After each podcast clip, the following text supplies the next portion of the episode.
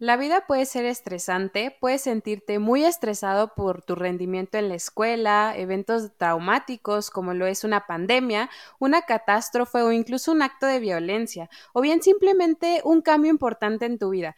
Recuerda que todas las personas se sienten estresadas de vez en cuando y justo hoy vamos a hablar de ese tema. Bienvenidos.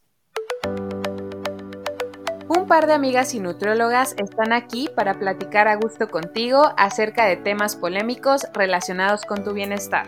Aquí encontrarás charlas, entrevistas y recomendaciones para reflexionar acerca de tu alimentación, hábitos, organización y productividad.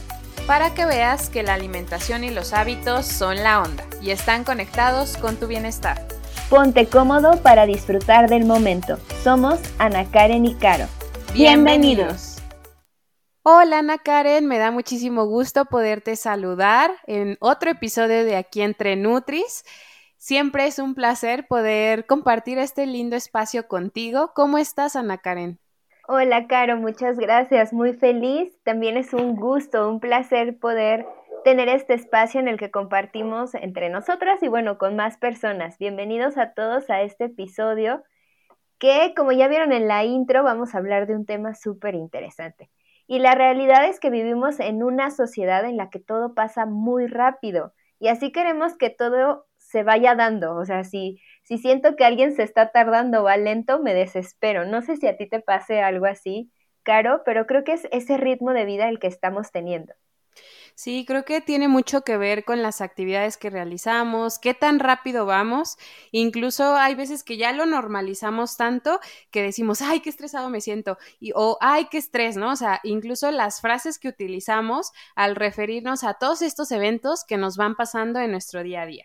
Entonces, como bien dices, pues no estamos exentos del estrés, es una palabra que escuchamos de forma frecuente y hoy vamos a platicar sobre ello.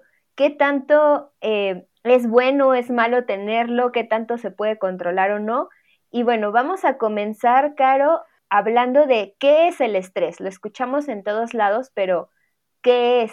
Pues el estrés, de acuerdo a la Organización Mundial de la Salud, lo define como un conjunto de reacciones fisiológicas que preparan nuestro organismo para la acción, para este flight or fight, el famoso eh, huir o, luchar, que es muy común que ocurra en nuestro cuerpo, pero realmente es una reacción biológica totalmente normal que nos permite incluso sobrevivir o mantenernos vivos, ¿no? O sea, si, si imaginamos en la naturaleza, de esa forma funcionan los animales y nosotros también lo llegamos a hacer con todos los eventos que nos ocurren en nuestro día a día. Entonces, podríamos decir que el estrés es algo útil que ya, como nos mencionas, nos ayuda a mantenernos vivos.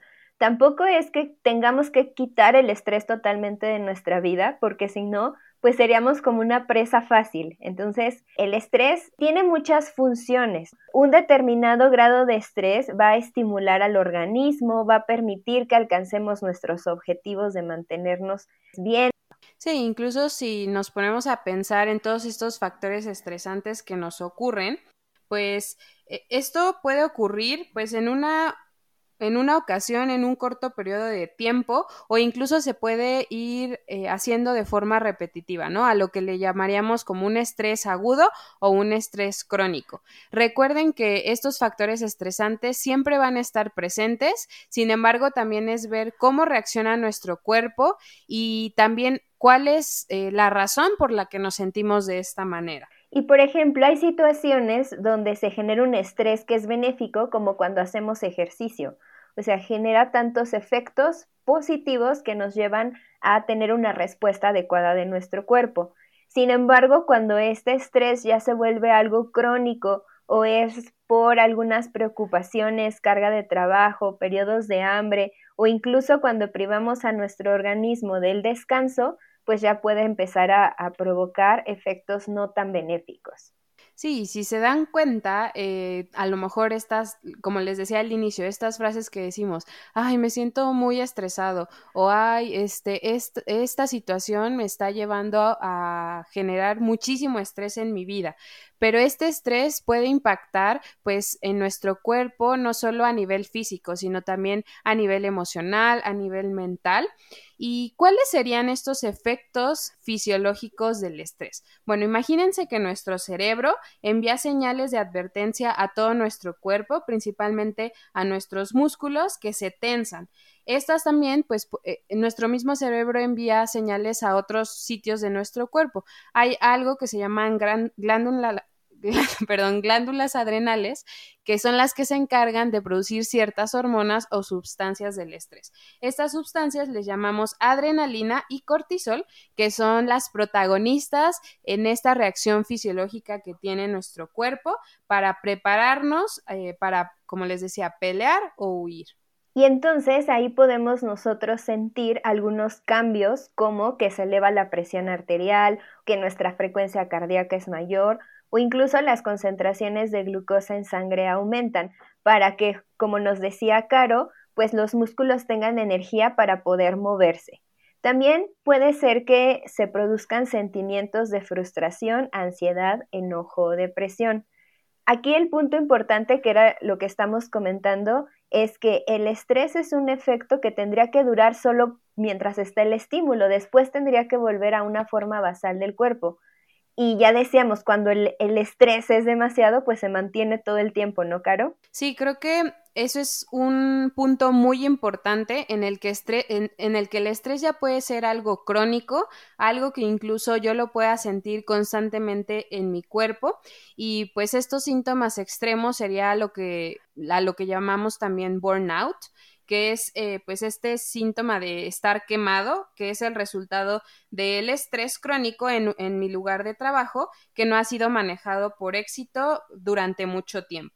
Pero Ana Karen, ¿cuáles serían como estas características que, que, son específicas del burnout o cuándo me puedo dar cuenta que ya vivo en una situación de estrés crónico? Pues mira, hay muchas formas de darnos cuenta, pero las principales características es que nos sentimos cansados todo el día, o sea, como que no tengo energía para realizar mis actividades. También que me siento muy distraído de las actividades o incluso que tengo sentimientos negativos o de cinismo relacionados al trabajo. Acuérdense que ahorita que hablamos de burnout nos estamos refiriendo en el área de trabajo.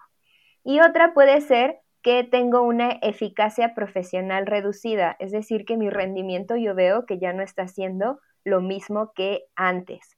Entonces, en este caso, burnout, pues ya dijimos, se refiere al, trabajo, pero como tal, pues el estrés crónico en otras áreas de nuestra vida seguramente nos está dando señales o síntomas parecidos. Sí, que incluso ya saliéndonos del contexto del trabajo, una situación de estrés crónico pues me puede traer enfermedades más recurrentes, mi sistema inmunológico puede ser mucho más sensible, eh, puedo tener falta de concentración, motivación, incluso frustración al realizar tareas sencillas cuando me siento de malas todo el tiempo o a lo mejor las cosas no me salen de forma adecuada, ahí ya empiezo a experimentar como esta sensación del estrés o incluso estar irritado todo el tiempo. Entonces también esto se puede pues extrapolar en nuestras actividades diarias independiente de si tengo un trabajo fijo o no.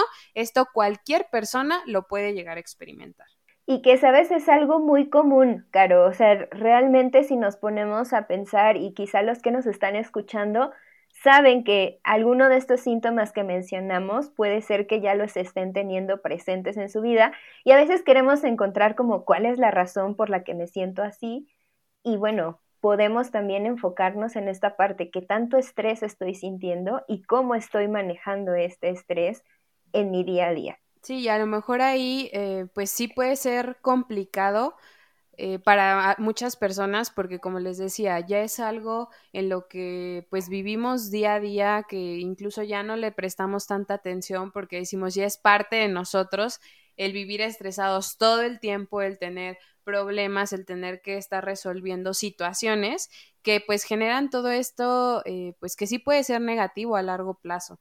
Entonces, em, recuerden que el estrés se puede impregnar en diferentes áreas de, nuestra vida, pero también podemos, nosotros tenemos como el control o incluso podemos llegar a tener estas soluciones para eh, regular estos periodos de estrés crónico. Entonces, les vamos a ir mencionando algunas acciones y estrategias que para Ana Karen y, y, para mí son importantes y que a lo mejor pueden empezar a implementar en su vida. ¿Cuál sería la primera estrategia, Ana Karen? Pues podríamos comenzar con algo que generalmente nos dicen y que a veces pensamos como, ay, otra vez lo mismo, pero realmente no subestimen el poder que tiene las técnicas de respiración. Hay muchas técnicas y también te puedes pues encontrar una que a ti te guste, entonces puede ser eso, las técnicas de, de respiración y también las meditaciones. La vez pasada tuvimos un episodio con Medita Mindful, bueno, Isa de, de, este podcast, y nos puede servir mucho tener estas herramientas que ya son meditaciones guiadas que podemos seguir en cualquier momento. Entonces, también las meditaciones y otra cosa, Caro, las visualizaciones, que sería interesante también poder tener otro episodio sobre esto, pero también podría ayudarnos mucho a encontrar esa parte de relajación. Sí, me parece como excelente idea, tal vez eh, suena muy, muy cliché, pero acuérdense, estos ejercicios nos pueden ayudar a calmar nuestra mente, nuestro cuerpo, y de hecho, hablando de nuestro cuerpo, llevo a la segunda recomendación, que sería la parte de la relajación muscular.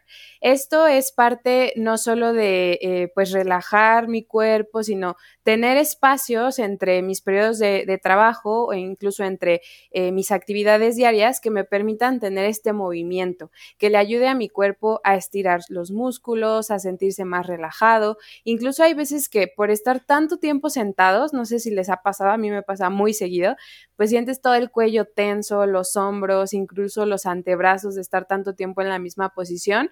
Entonces igual, o sea, podríamos empezar a hacer movimientos incluso desde la silla en la que trabajamos o eh, pararnos, tener estas pausas activas que me permitan estirar un poco la espalda, los brazos, las extremidades. Y acuérdense, es un movimiento gozoso, no es tal cual ejercicio o actividad física, sino simplemente esto también me va a ayudar a relajar bastante mis músculos. Y si nos damos cuenta, estas primeras dos recomendaciones tienen que ver con ejercicios que nos permiten llegar a este estado basal en el que mi cuerpo se encuentra bien. Y eso nos lleva a la tercera recomendación, que es justo encuentren actividades que les permitan tranquilizar su frecuencia cardíaca. Ya decíamos, cuando estamos en este periodo de huida, pues nuestro, todo nuestro sistema se pone en alerta y dentro de ello la frecuencia cardíaca. Entonces tenemos que encontrar algo que me permita regresarlo al estado basal Pueden ser las actividades que ya dijimos o incluso hay personas el que el caminar, el realizar algunos ejercicios o practicar algunos deportes les pueden ayudar a sentir esta tranquilidad. Entonces, pues esa es la tercera recomendación.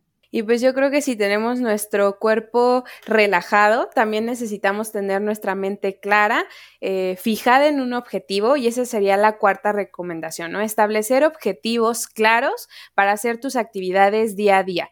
A lo mejor para muchos nos funciona tener ya una rutina establecida, algo mucho más planificado para permitir eh, que este estrés no llegue así de, de repente, ¿no? Sino decir, ok, tengo que hacer esta tarea porque tengo que cumplir este objetivo en mi día y después sigo, continúo con el siguiente, ¿no? Entonces así yo me mantengo pues mucho más consciente de mis actividades, tengo un objetivo claro y voy pausadamente a realizarlas, ¿no? Entonces esa también sería una muy buena recomendación. Y esta recomendación nos conecta con la quinta, que es respetar nuestros horarios laborales, algo que nos cuesta mucho. No sé si en todos los países, pero en México sucede mucho que nuestros horarios de trabajo se alargan muchísimo y cuando vemos ya todo el día estuvimos trabajando. Entonces, respetar este horario y abrazar el derecho a la desconexión, que también creo que es parte de nuestra cultura, que a veces nos cuesta trabajo estar realizando otras actividades por gozo o por placer. Entonces, pues regresar a esto también nos ayudaría. Y hablando del trabajo, pues obviamente teníamos que eh, traer esta sexta recomendación, que es algo que pues a lo que nos dedicamos, que sería pues estas recomendaciones de tratar de mejorar tu alimentación y mantenerte activo en tu día a día. Esto le va a permitir a tu cuerpo pues estar mucho más energético, más presente.